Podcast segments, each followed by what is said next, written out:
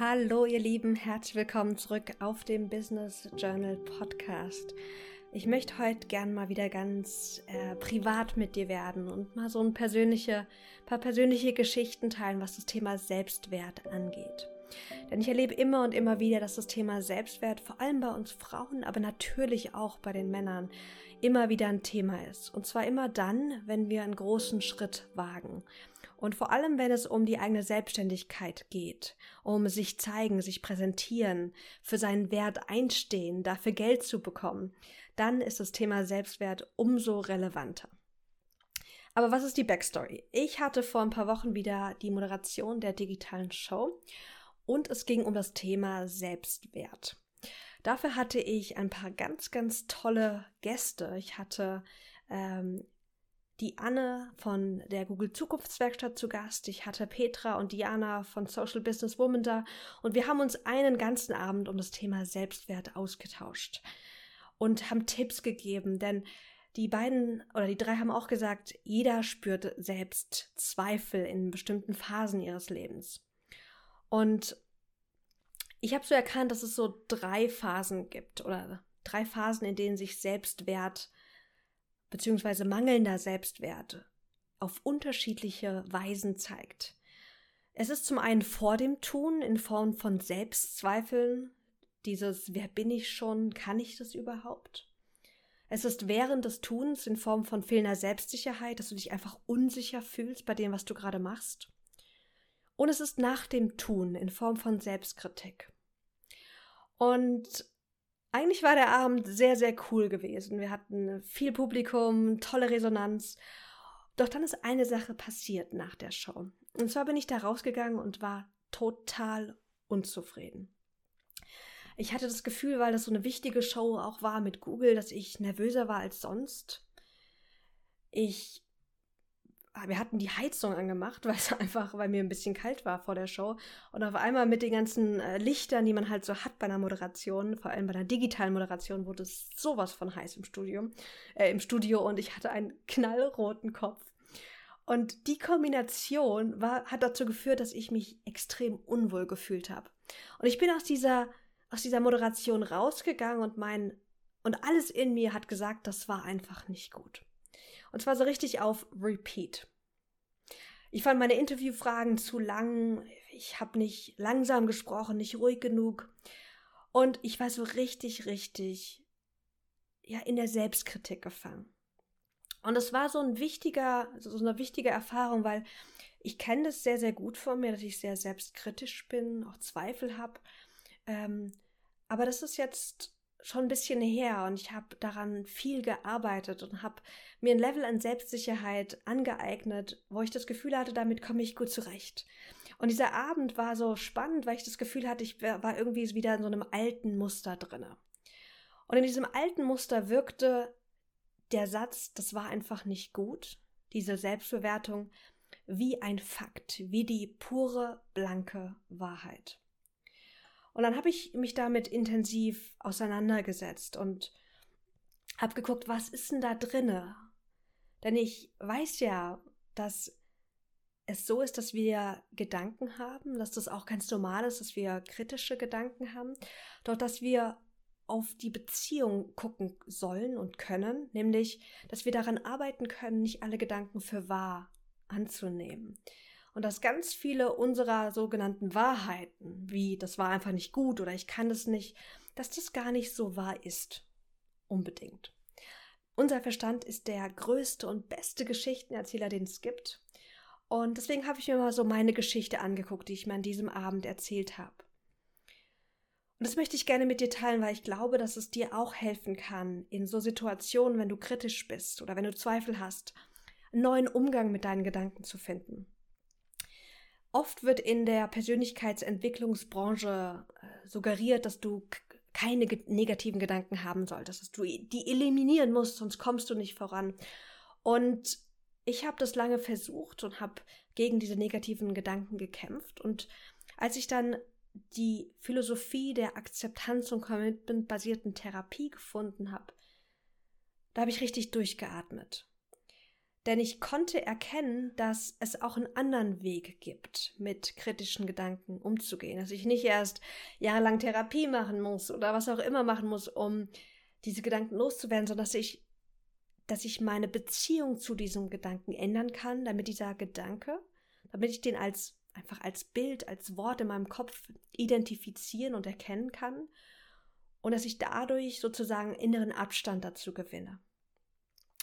Denn es ist nicht so, dass die Gedanken per se Leid kreieren, sondern der Glaube an unsere Gedanken kreiert das Leid.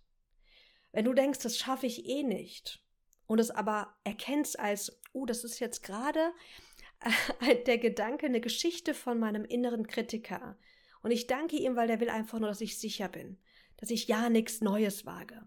Wenn ich das erkenne, dann muss ich mich nicht von diesem Gedanken leiten lassen, sondern dann kann ich sagen, vielen Dank, ich mach's trotzdem.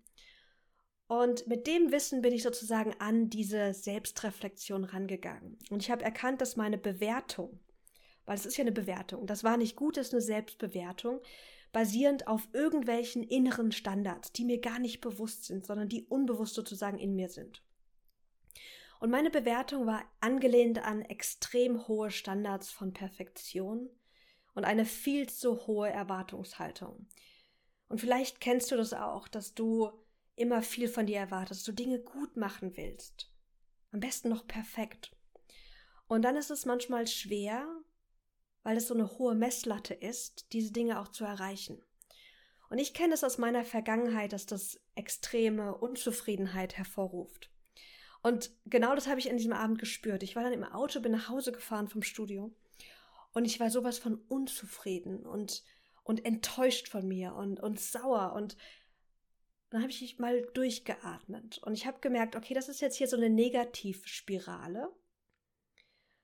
Und das ist spannend, weil ganz oft denken wir ja, diese Selbstbewertung ist gut, dass wir, dass es gut ist, wenn wir uns auch kritisieren, weil dann entwickeln wir uns weiter. Doch ich habe in dem Moment gemerkt, dass die Art dieser Selbstbewertung dazu eher führt, dass ich keine Lust mehr habe auf Moderation. Und ich weiß nicht, ob du das auch kennst, so diese schlechte Selbstbewertung führt zu mehr Zweifeln, führt zu noch mehr Unsicherheit, führt zu einer noch schlechteren Performance und das wiederum verschärft diese Selbstkritik.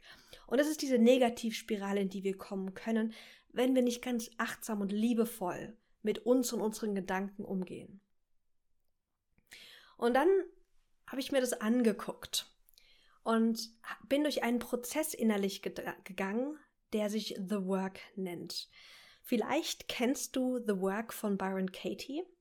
Und ich kenne The Work schon sehr lange, aber irgendwie habe ich ganz lange nicht damit gearbeitet. Der Prozess besteht aus vier Fragen plus einer Umkehrung.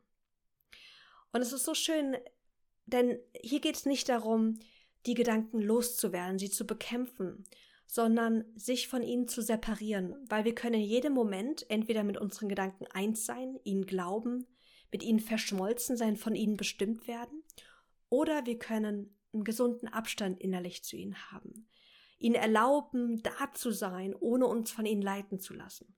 Und The Work kann dir helfen, genau das zu kreieren. Also habe ich The Work gemacht und dann war ich so im Auto und habe mich gefragt, okay, Frage Nummer eins von The Work, ist das wahr?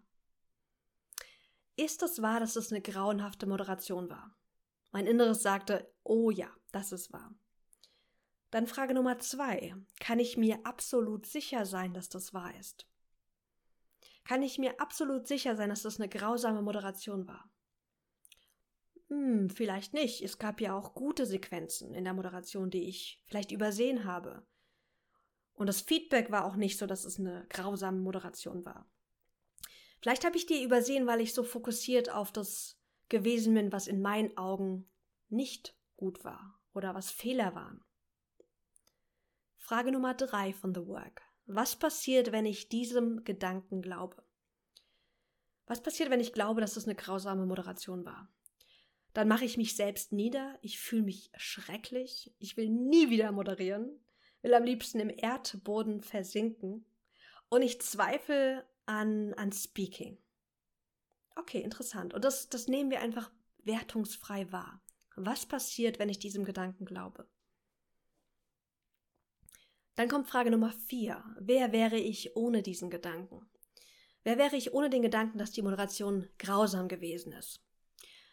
Ich wäre super zufrieden, denn der Abend ist Bombe gelaufen. Die ganzen Gäste waren super happy. Wir hatten volles Haus, tolles Feedback auch im Chat. Also das Ziel der digitalen Show war ja, dass alle, die dabei waren, was für sich selbst mitnehmen, ihren eigenen Mehrwert stärken, sich austauschen und all das ist passiert. Also war es eigentlich ein erfolgreicher Abend und wenn ich diesen Gedanken, wenn ich diesen Gedanken nicht hätte, dann könnte ich das so richtig genießen und könnte sagen, geil, ich habe was Geiles gemacht. Und dann gehst du in die Umkehrung. Das war eine grauenhafte Moderation, könnte sein. Das war eine wundervolle Moderation. Und dann kannst du nach Beispielen und Beweisen suchen, die genau das äh, zeigen. Nicht um den ursprünglichen Gedanken wegzuschieben, sondern um dich einfach mal in eine neue Wahrheit reinzufühlen. Denn ich habe es eben schon mal gesagt. Unser Verstand erzählt uns ganz, ganz viele Geschichten. Und ganz viele davon sind nicht wahr.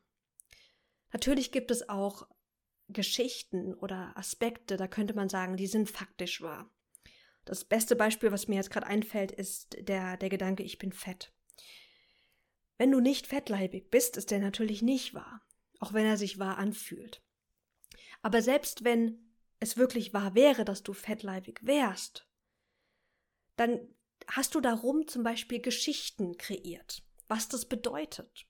Vielleicht hast du die Geschichte, dass es nicht gut ist, so viel zu wiegen.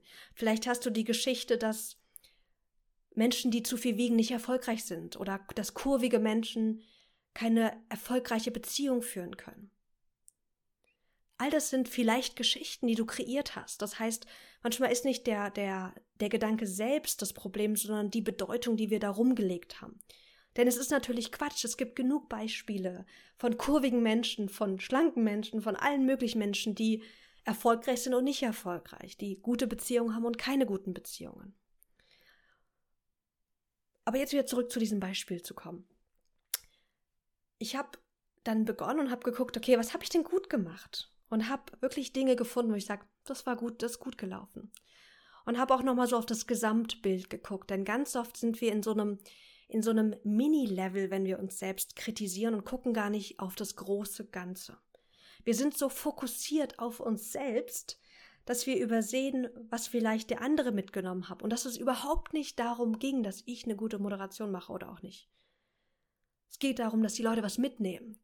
Und ob ich jetzt flüssiger oder ein bisschen wenig, flüss wenig flüssiger gesprochen habe oder die Fragen etwas länger waren oder etwas kürzer, macht vielleicht gar nicht so den großen Unterschied, auch wenn es sich so anfühlt, als würde es das tun.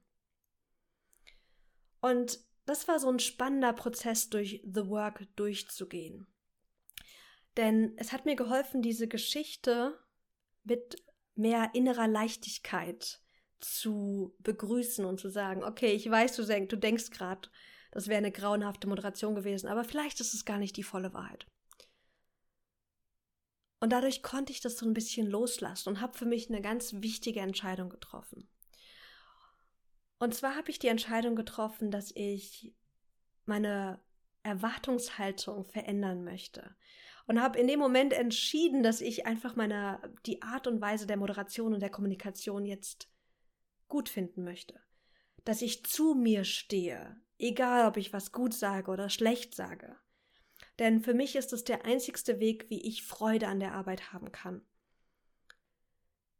Das gut zu finden, was wir machen, ist leicht gesagt und ich weiß, dass es manchmal schwierig ist, vor allem wenn wir so Gedanken haben wie, das ist nicht gut genug, das muss noch besser werden. Und das gut zu finden, was man macht, bedeutet auch nicht, dass es nicht besser werden kann. Es bedeutet nicht, dass es perfekt ist. Aber es bedeutet, zu sich zu stehen und zu sagen, ja, ich bin ein unperfekter Mensch ich habe mir Mühe gegeben und das ist wichtig. Und ich werde alles tun, damit es noch besser wird. Und dieser, dieser, ich bin so dankbar für diesen Abend und das jetzt mit dir teilen zu können, weil ich auch immer in Coachings erlebe, dass wir dieses Ende nicht machen, dass wir dann in diesen Gedankenschleifen hängen bleiben von, das war nicht gut genug oder ich bin nicht gut genug, aber dass wir dann nichts dann darauf basierend tun. Oder dass wir uns sogar noch dafür schlecht machen, dass wir uns nicht so gut fühlen. Also wir fühlen uns nicht gut, weil wir uns selbst kritisieren und dann kritisieren wir uns noch dafür, dass wir uns kritisieren. Vielleicht kennst du das auch.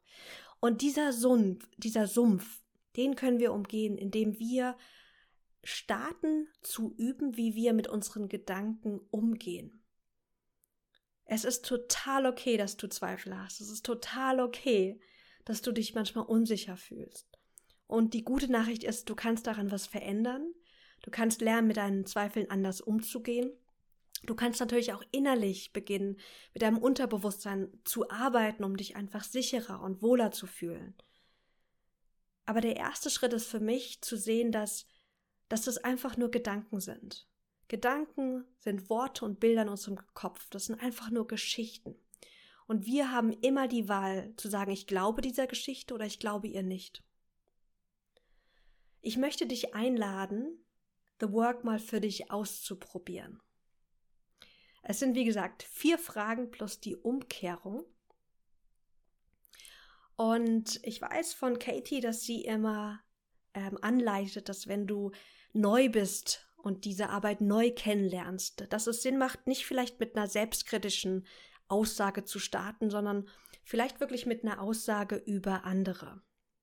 Sowas wie, mein Partner sollte mich, sollte mich mehr wertschätzen oder äh, meine Mutter sollte mehr Zeit für mich haben oder die Kunden sollten endlich kommen. Was auch immer du für Gedanken über andere hast, damit lohnt es sich zu starten, weil es leichter ist, wenn es um andere geht, als wenn es um uns selbst geht. Ich werde dir gleich mal das Worksheet von The Work auch in der Beschreibung verlinken und lade dich ein im Journal, dir mal eine, eine einfach mal durch das Worksheet zu gehen.